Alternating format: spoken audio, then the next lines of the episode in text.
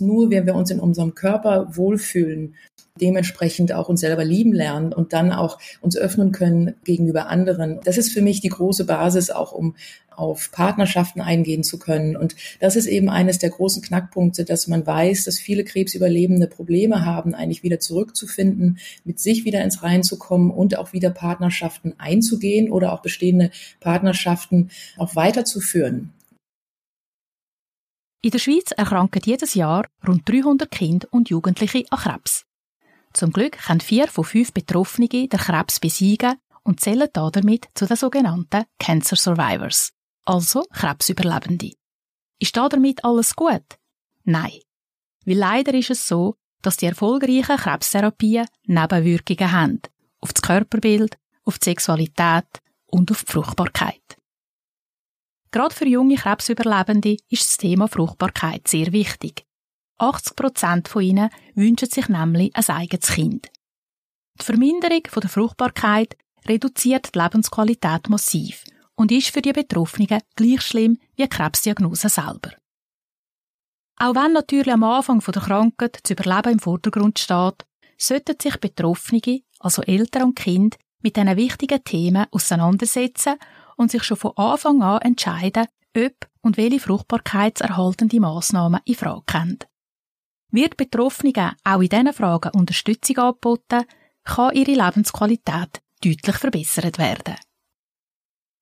Welche Spuren hinterlässt der Krebs und Therapie? Wie wirkt sich alles auf das Körperbild, auf die Sexualität und auf die Partnersuche aus? Wie stehen die Chancen, eine eigene Familie zu gründen? Welche Fruchtbarkeitstherapien und Unterstützungsmöglichkeiten gibt es? Antworten dazu gibt es in dieser Folge.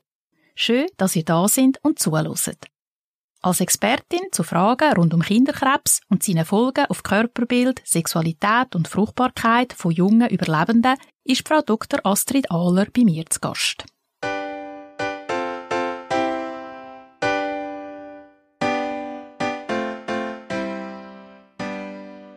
Familie von A bis Z. Das ist der Podcast von der Angelones. Ich bin Rita Angelone und zusammen mit Experten, Fachleuten und spannenden Menschen diskutiere ich über Fragen und Herausforderungen rund um das Familienleben. Zusammen suchen wir nach Antworten, neuen Erkenntnissen und vor allem nach nützlichen Ansätzen und praktischen Tipps und Tricks, die uns als Eltern weiterbringen. Mein Gast in dieser Folge ist Frau Dr. Astrid Ahler.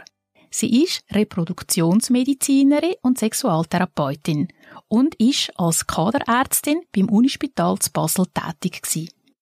Da hat sie mit Just Ask die erste Sprechstunde für Survivors in der Schweiz initiiert, wo Fruchtbarkeits- und sexualtherapeutische Beratungen anbietet. Spannend ist, dass Frau Ahler vor zwei Jahren auf Australien gereist ist, um am Royal Children's Hospital in Melbourne am Ausbau von ihrer Ask-Sprechstunde weiterzuschaffen. Weil das große Kinderspital in Australien hat nämlich schon das Programm für die flächendeckende Beratung und für die Anlage von einer Fertilitätsreserve bei krebsbetroffenen Kindern und Jugendlichen. Die Frau Ahler arbeitet neu bei FertiSwiss mit Sitz in Oldham Basel und führt die Just Ask Gesprächsstunde von da aus weiter. Grüezi und herzlich willkommen, Frau Ahler. Grüezi, Frau Angelone, und vielen Dank, dass ich da sein darf. Sehr gern. Es stimmt zuversichtlich, dass vier von fünf an Krebs erkrankten Kindern und Jugendlichen überleben. Aber Krebstherapie hinterlässt Nebenwirkungen. Einerseits auf das Körperbild und auf die Sexualität, andererseits auch auf die Fruchtbarkeit von Betroffenen. Gerade junge Krebsüberlebende kämpfen mit den Spuren, die, die Krebstherapie bei ihnen hinterlässt. Frau Ahler, Wieso ist es besonders wichtig, dass man mit jungen Krebspatienten über ihr Körperbild, über ihre Sexualität und über ihren Kinderwunsch redet? Ich glaube, dass das Wichtige ist, dass wir mittlerweile, wie Sie schon sehr schön gesagt haben, das äh, große Glück haben, dass viele überleben. Aber es geht mittlerweile nicht mehr ums Überleben allein, sondern auch ums Gutüberleben. Und das, was wir immer wieder und immer mehr auch aus Studien wissen, ist, dass es sehr, sehr schwierig ist, eigentlich wieder Frieden zu schließen mit dem Körper, der einen ja doch irgendwo auch betrogen hat. Abgesehen mal davon, dass man diesen Körper halt verändert vorfindet. Und das ist was, was sehr, sehr die große Basis eigentlich zum generellen Wohlbefinden eigentlich äh, darstellt. Und ich denke, das ist nicht nur bei Krebsüberlebenden, sondern bei uns allen sehr wichtig, dass nur wenn wir uns in unserem Körper wohlfühlen, dementsprechend auch uns selber lieben lernen und dann auch uns öffnen können gegenüber anderen und dann, das ist für mich die große Basis auch, um auf Partnerschaften eingehen zu können. Und das ist eben eines der großen Knackpunkte, dass man weiß, dass viele Krebsüberlebende Probleme haben, eigentlich wieder zurückzufinden, mit sich wieder ins Rein zu kommen und auch wieder Partnerschaften einzugehen oder auch bestehende Partnerschaften auch weiterzuführen weil es doch ein sehr einschneidendes Erlebnis ist. Und das ist nicht nur, wenn es sichtbare Krebsfolgen gibt im Sinne von Narben oder ähnliches, sondern insgesamt, glaube ich, dieses Erlebnis und sich nicht mehr ganz zu fühlen, ist die große Basis für viele lebensqualitätsentscheidende Aspekte im weiteren Verlauf. Und dazu gehört eben auch Sexualität, was eben nicht nur Geschlechtsverkehr ist, sondern Sexualität ist viel, viel mehr als das. Es ist ein Austausch von Intimität, was für jeden was anderes ist, aber das auch ganz, ganz wichtig ist in meinen Augen um wirklich äh, sich ganzheitlich gut zu fühlen und auch wirklich ähm, wieder einen, einen guten Platz ähm, zu finden. Und dann plus minus eben eventuell eben auch noch über Kinder nachzudenken, was eben eine potenzielle Option ist. Ist das nicht vielleicht von außen betrachtet fast ein, ein Luxusproblem, wenn man von Krebserkrankung redet? Und da ist doch in erster Linie mal zu überleben im Vordergrund. Und jetzt reden wir so über äh, ja Sachen wie Liebe, Sexualität und Kinderwunsch, natürlich sehr schöne Themen, aber eben die Frage taucht wirklich auf, ist denn das wirklich so wichtig? Ja, und ich äh, danke. Das ist, äh, das ist nämlich genau der Punkt, der einfach oft äh, wird es so ein bisschen abgetan. Und oft hat man gesagt, und das ist auch das, was in der Nachsorge, was ja auch sehr wichtig ist, und das mitten unterstreichen, natürlich ist das Überleben das Allerwichtigste.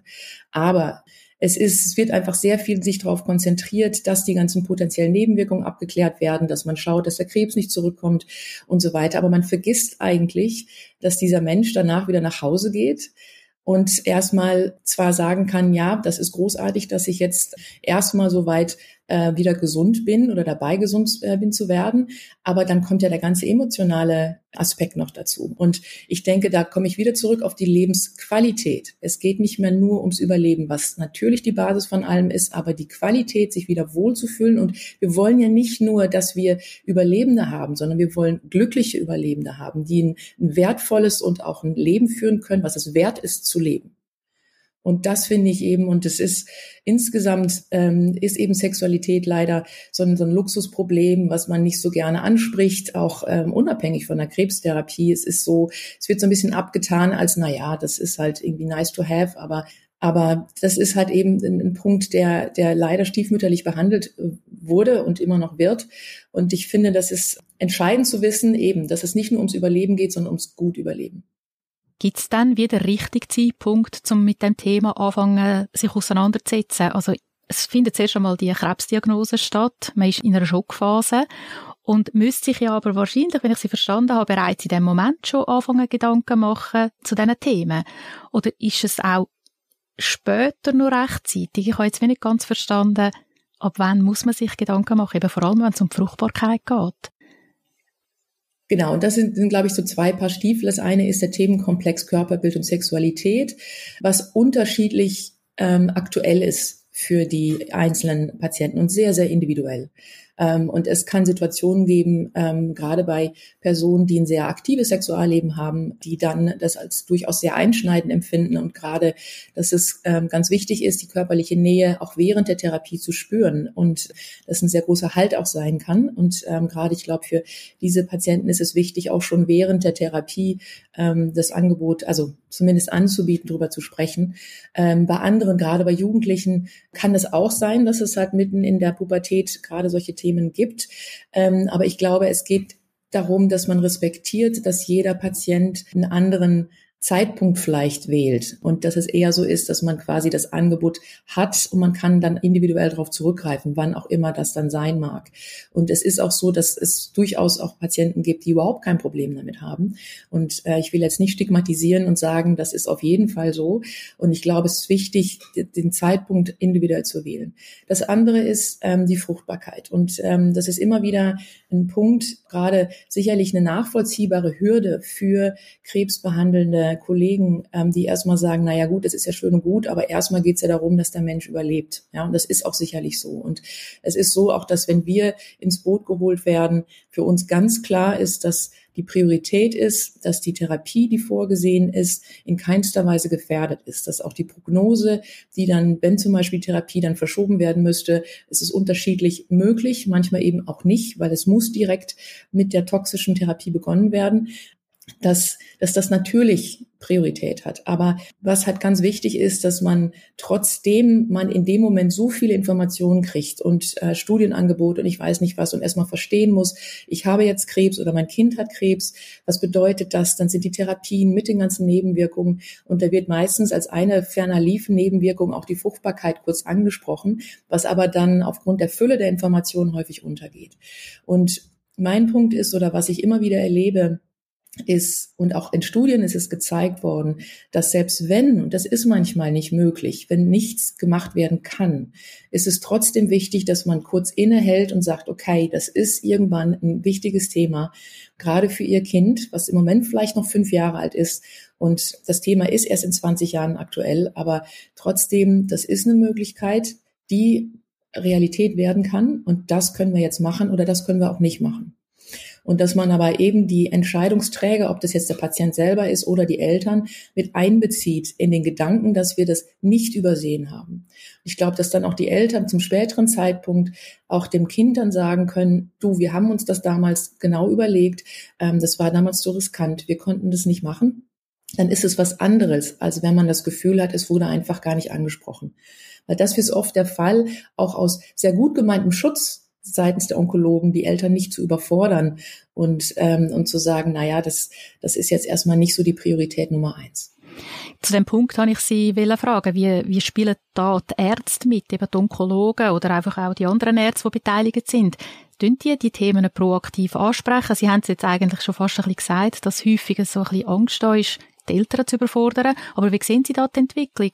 Ist da mehr Verständnis um für das Thema? Kommt da etwas oder muss man da noch viel Arbeit leisten? Es ist auf einem guten oder besseren Weg, sagen wir mal so. Ich glaube, lange Zeit wurde es nicht angesprochen, weil es einfach auch noch nichts gab, was man anbieten konnte. Man muss sagen, dass das ein, was bei den präpubertären Mädchen eigentlich nur und auch bei den Jungs nur die Möglichkeit besteht, das Eierstocksgewebe einzufrieren oder das Hodengewebe einzufrieren. Und das ist nach wie vor noch experimentell, gerade das Eierstocksgewebe, weil wir einfach noch nicht genug Patienten haben, die das wieder abgeholt haben und die das dann benutzt haben. Wir wissen aber, dass es schon zwei Geburten gibt von präpubertär eingefrorenem ähm, Eierstocksgewebe. Das heißt, es funktioniert und man kann auch mit der Retransplantation, ist es hormonell aktiv. Man kann dadurch auch eine Pubertät wieder äh, natürlich quasi äh, induzieren. Ne? Aber eben, das war lange Zeit, hat man da sehr gezögert. Es sind viele vielversprechende Forschungsansätze, die in 20 Jahren mit einer hohen Wahrscheinlichkeit auch tatsächlich dann anwendbar sind. Im Moment sicher nicht so. Und ich glaube, das Bewusstsein und die Information, dass es das mittlerweile gibt, ähm, ist mehr und mehr verbreitet. Es ist aber so, dass von 2013 war eine große Studie, da gab es unter fünf Prozent Zuweisungen bei den unter 15-Jährigen äh, und unter 20-Jährigen war es knapp 10 Prozent. Ähm, es ist natürlich jetzt auch schon wieder acht Jahre her, aber es ist so auf dem steigenden Ast, aber noch lange nicht so, dass jeder wirklich darüber aufgeklärt wird. Und da ist es auch sehr unterschiedlich. Es gibt Kollegen der Onkologie, die eben gut zusammenarbeiten mit äh, Reproduktionsmedizinern und diese Angst verlieren, dass vielleicht ähm, dann so ein Floh ins Ohr gesetzt wird, dass die Patienten plötzlich sagen, ja Moment, wir wollen die Therapie aber nicht ja, und einfach auch Angst haben, ähm, dass vielleicht eine Therapie jetzt eben dann verschoben werden muss. Ähm, deswegen verstehe ich auch deren Hürden. Es ist nicht so, dass ich sage, es gibt da Gute und Böse, sondern ich glaube, entscheidend ist die gute Zusammenarbeit was wir jetzt auch gerade am, am UKBB, wir haben eine Taskforce gegründet, wo eben auch wirklich alle eine Stimme bekommen, wo Pro und Contra abgewogen wird, wo man sagt, Mensch, was braucht ihr denn noch, damit ihr die Zuweisung äh, machen könnt und so, dass man nicht nur sagt, naja, ihr solltet das tun, macht das mal, sondern auch doch demjenigen auch Gehör schenkt und, ähm, und sagt, Mensch, was sind denn vielleicht eure Sorgen wie können wir da zusammen eine Lösung finden? Mhm. Ich denke auch, es ist wichtig, dass man weiß, dass die Themen eine Rolle spielen und dass man es, wie Sie auch schon gesagt haben, einfach anspricht. Wie dann die Entscheidungen dann auch ausfallen, das ist ja dann letztendlich Familienangelegenheit, ältere Kinder, je nachdem eben auch, wie alt das Kind sind. Aber dass es, äh, dass man sensibilisiert für das Thema, das finde ich sehr wichtig, ist mir persönlich so auch nicht bewusst gewesen. Selbstverständlich habe ich gewusst, dass Krebstherapie ihre Spuren hinterlässt, aber ich habe auch viel zu wenig darüber nachgedacht, was es auch genau bedeutet, bedeutet eben für einen jungen Pubertierenden, der betroffen ist, wo ohnehin in dieser Pubertätsphase sich mit diesen Themen auseinandersetzt und sowieso Schwierigkeiten hat. Und da kommt noch so etwas dazu, das darf man, glaube ich, nicht unterschätzen. Wichtig ist wirklich die Information und ich bin darum eben auch froh, dass Sie da so viele ähm, Initiativen ergreifen und wir darüber reden können. Was ich Sie noch fragen ist, wie sieht denn das aus in Bezug auf Kostenübernahme von so fruchtbarkeitserhaltenden Massnahmen? Zahlt da die Krankenkasse etwas oder wie, wie muss man sich das vorstellen, auch in finanzieller Hinsicht? Ja, das ist ein ganz, ganz wichtiger Punkt. Ähm, und das ist auch äh, eben auch, was, was die Studienlage so ein bisschen auch zeigt, ist, dass das natürlich ein erheblicher Punkt ist, was den Entscheidungsprozess beeinflusst. Und es ist so, dass ähm, ich wirklich sehr, sehr glücklich bin, dass wir das geschafft haben. 2019 ähm, ist es im Sommer durchgekommen, dass die fertilitätserhaltenden Maßnahmen vor Beginn der Therapie von der Krankenkasse übernommen werden unter gewissen Voraussetzungen. Die Voraussetzung ist, dass es mit einer hohen Wahrscheinlichkeit später ähm, zu einer Fruchtbarkeitsproblematik kommt, also sprich das Eiz, dass es frühzeitig zur Menopause kommt oder auch die Spermien zerstört werden. Das ist ja nicht bei jeder Krebstherapie gleich. Ähm, das Zweite ist, dass aber nur etablierte Methoden übernommen werden. Das heißt, einfrieren, alles was postpubertär ist, postpubertär, einfrieren von Eierstocksgewebe, einfrieren von Eizellen, einfrieren von Spermien. Was präpubertär ist, gerade das Eierstocksgewebe, wird aktuell noch nicht von der Krankenkasse übernommen. Genau. Es ist so, dass wir, äh, zumindest am UKBB äh, ist es so, dass es dort eine Stiftung gibt, die Kosten übernehmen. Und ähm, dass wir wirklich versuchen, Gelder zu kriegen, dass es, es ist allerdings so, dass häufig dann aber die Eltern die Einfrierungskosten jährlich übernehmen müssen. Das ist so ungefähr 500 Franken jährlich. Mhm, okay. Jetzt wäre ich vielleicht noch froh, wenn Sie wie anhand von einem praktischen Beispiel könnten sagen, was passiert genau? Also ich bin jetzt Mutter von einem betroffenen Kind, äh, stehe vor all diesen Fragen und richte mich an Sie, an die Sprechstunde. Was für Unterstützungsmöglichkeiten ganz konkret bieten Sie dann letztendlich an? Wenn wir ins Spiel kommen, ist er eigentlich nach der Therapie. Hm?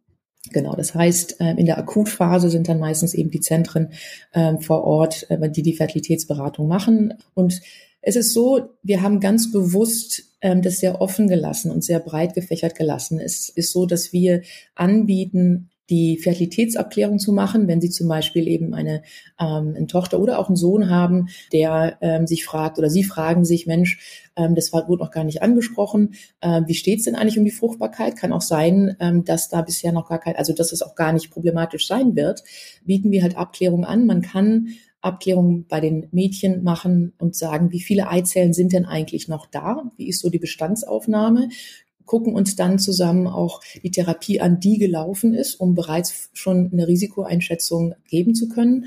Und, ähm, und dann kann man sich zusammen überlegen, macht es vielleicht Sinn, jetzt dann noch Eizellen einzufrieren? Ähm, das ist auch nicht immer möglich oder beziehungsweise sinnvoll. Man sollte möglichst warten nach dem 18. Lebensjahr, weil die Eizellen, die in so einem Post, direkt postpubertär, die sind noch unreif, oft qualitativ nicht so gut. Und es ist interessant, dass die meisten mit einer Fertilitätsabklärungsfrage kommen zu uns. Und da sind aber immer auch Themen dann zum Körperbild oder auch zur Sexualität. Ähm, das kommt natürlich auch ein bisschen darauf an, wie alt derjenige oder diejenige ist. Was ich interessant fand auf der ähm, Kinderkrebs-Survivors-Konferenz, hatten wir einen Workshop für Survivors und für Eltern. Und interessant war, dass die Survivors eigentlich mehr über Fertilität reden wollten und die Eltern eher über Sexualität. Ich habe es eigentlich andersrum erwartet, weil viele Eltern sagen, Mensch, das ist ein Thema, das ist mir sehr unangenehm anzusprechen und da fühle ich mich ein bisschen überfordert und wäre eigentlich ganz dankbar, wenn eben jemand neutral ist, der vielleicht auch ein bisschen ja, erfahrener ist oder wie auch immer über da, darüber zu sprechen, wenn ich weiß, mein Kind hat eine Anlaufstelle, weil falls er oder sie Probleme haben sollte, kann er die dort, dort anbringen. Und es ist nicht so, dass wir halt automatisch eine Sexualtherapie machen. Das braucht es häufig überhaupt nicht. Das ist, äh, das ist selten der Fall. Oft geht es mehr darum, ähm, so ein bisschen zu schauen, bin ich denn eigentlich noch normal? Ähm, so und wie geht's anderen? Ähm, dass man oft sich nicht traut, drüber zu reden. Man sieht nur, es ist was anders. Dass man, es gibt schöne Übungen, auch wieder einen Zugang zu dem Körper zu finden. Und viel geht's um Aufklärung. Und es sind viele Mythen auch für andere gesunde Jugendliche ähm, sind viele Mythen und ein großer Druck da, wie man zu sein hat, wie das alles abzulaufen hat. Und dieses Demystifizieren und das hilft oft sehr schon. Und wir können, wie gesagt, das ist häufig so, dass wir sagen, man kann einfach mal äh, auch Fragen stellen, einfach per Mail. Man kann einmal vorbeikommen und schauen, was braucht man denn eigentlich oder was braucht Frau denn eigentlich? Und dann kann man, wenn es dann notwendig sein sollte, weitergehen in ein therapeutisches Setting. Genau. Also so wie ich sie verstehe, ist es ja wie nicht zu spät, erst in der Nachsorge mit diesen Themen sich auseinanderzusetzen. Schön wäre natürlich, wenn der Prozess auch vorher ansetzen Und da sehe ich schon auch die Notwendigkeit, wie nur die Brücke zu schlagen, ein bisschen weiterführen in diesen Prozess. Und da arbeiten Sie dran, wenn ich Sie verstanden habe. Haben Sie das Gefühl, dass man da noch etwas kann, wie machen, dass das besser funktioniert, dass eben die Themen eben nicht erst nach der Therapie aufs AB kommen. Also kann man als Eltern oder jetzt wir, die jetzt miteinander auch den Tag führen, was kann man machen, dass der Gedanke einfach vorher schon einsetzt? Ähm, ist eine sehr komplexe Frage. Und natürlich könnte ich jetzt drei Stunden darüber reden, weil ich ganz viele Ideen habe. Aber um mich kurz zu fassen, ähm, ganz wichtig noch, es gibt zum Teil Ansätze international, die schon äh, vorhandenen Probleme dann quasi zu therapieren. Und mein Ansatz ist insofern anders. Ich möchte erst gar nicht warten, bis es zu diesen Problemen kommt, sondern mein Ansatz ist, dass man direkt am Anfang schon Ansprechpartner sein kann und Unterstützung bietet. Und ich glaube, als Eltern es muss nicht jeder Sexualtherapeut sein. Es muss sich auch nicht jeder wohlfühlen mit dem Thema. Und das ist völlig in Ordnung. Ich glaube, es ist ganz wichtig, dass man auch seine eigenen Grenzen erkennt und auch respektiert. Ich glaube, wichtig ist, dass man einfach eine kleine Antenne vielleicht hat, dass dieses Thema nicht einfach ignoriert wird, dass man entweder selber drüber reden kann oder eine Verbindung schafft mit dem Kind, ähm, dass es das Gefühl hat, ich kann auch darüber reden, was natürlich immer wünschenswert ist, aber manchmal auch schwierig.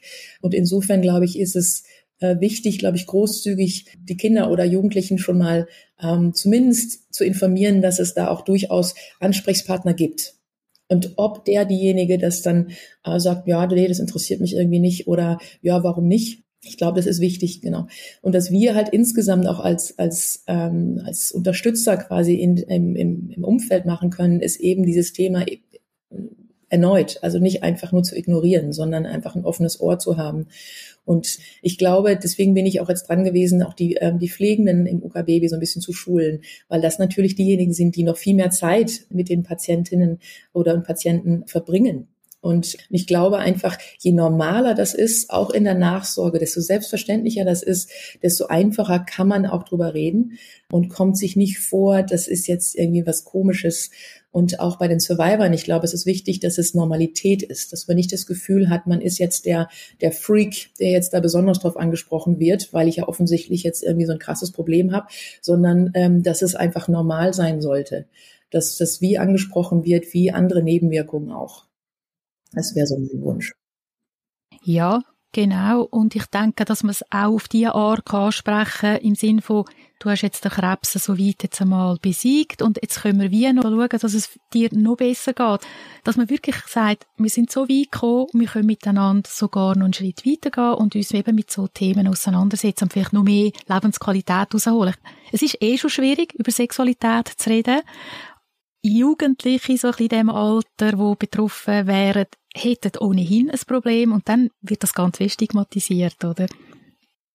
Genau, und ich glaube aber, das ist auch das, soll jetzt auch, deswegen ist es auch immer so ein, so ein heikles Ding. Es ist nicht so, dass ich jetzt irgendwie als Missionarin mich sehe und sage, das ist jetzt ein Thema, das müssen alle re drüber reden und, und so.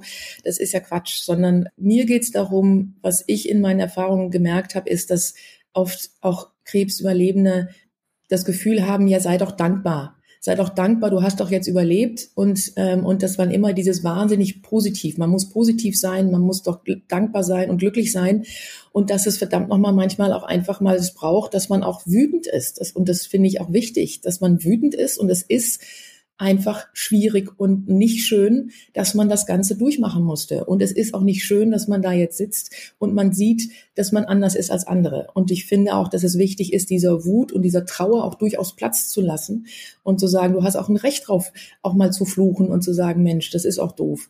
Und dass man dann gemeinsam sagt, Mensch, aber klar, ich liebe dich so, wie du bist und du bist immer noch schön und so. Ähm, das kann man zwar fünfmal sagen, aber das ist, man muss es natürlich auch fühlen. Aber das meine ich, dass man auch sagt, ich das ist schön, dass du überlebt hast und das ist schön, dass es dir jetzt wieder gut geht und so, aber nicht einfach sagt, jetzt darfst du wie, du hast kein Recht darauf, dass du dich beschweren kannst, so. Ich glaube, das ist noch ein wichtiger Punkt, ja. Das finde ich schon eigentlich das perfekte Schlusswort, Frau Ahler.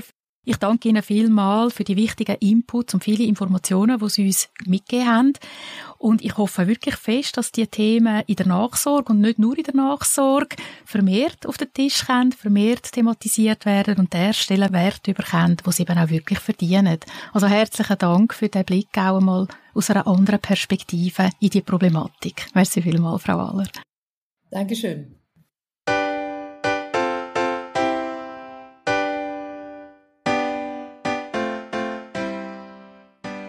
Im Gespräch mit der Frau Ahler haben wir erfahren, dass die Fruchtbarkeitserhaltung ein wichtiges Ziel in der Nachsorge von jungen Krebsüberlebenden sein muss. Dafür müssen in der Nachsorge auch Fragen rund um Körperbild und Sexualität integriert werden. Für die jungen Survivors ist es ein lebenslanger und schwieriger Prozess, dass sie sich nach einer überstandenen Krankheit und mit den Spuren der Therapie selber wieder annehmen und lieben lernen. In diesem Prozess kann man sie unterstützen – Darum ist eines der Hauptziele der Nachsorge, dass sie sich in ihrem Körper sicher und gut fühlen können. In den Shownotes zur heutigen Folge findet ihr die Links zum ausführlichen Interview mit der Frau Dr. Ahler, zur Kinderkrebs Schweiz, zu verschiedenen Interviews, die ich mit jungen Cancer Survivors führen durfte und zu einem spannenden Video von der Frau Dr. Ahler, wo sie Just Ask vorstellt. Wenn euch der Podcast gefallen hat, dann freue ich mich, wenn ihr ihn abonniert und auch die anderen Folgen hört. Danke fürs Zuhören, tschüss miteinander und bis zur nächsten Folge.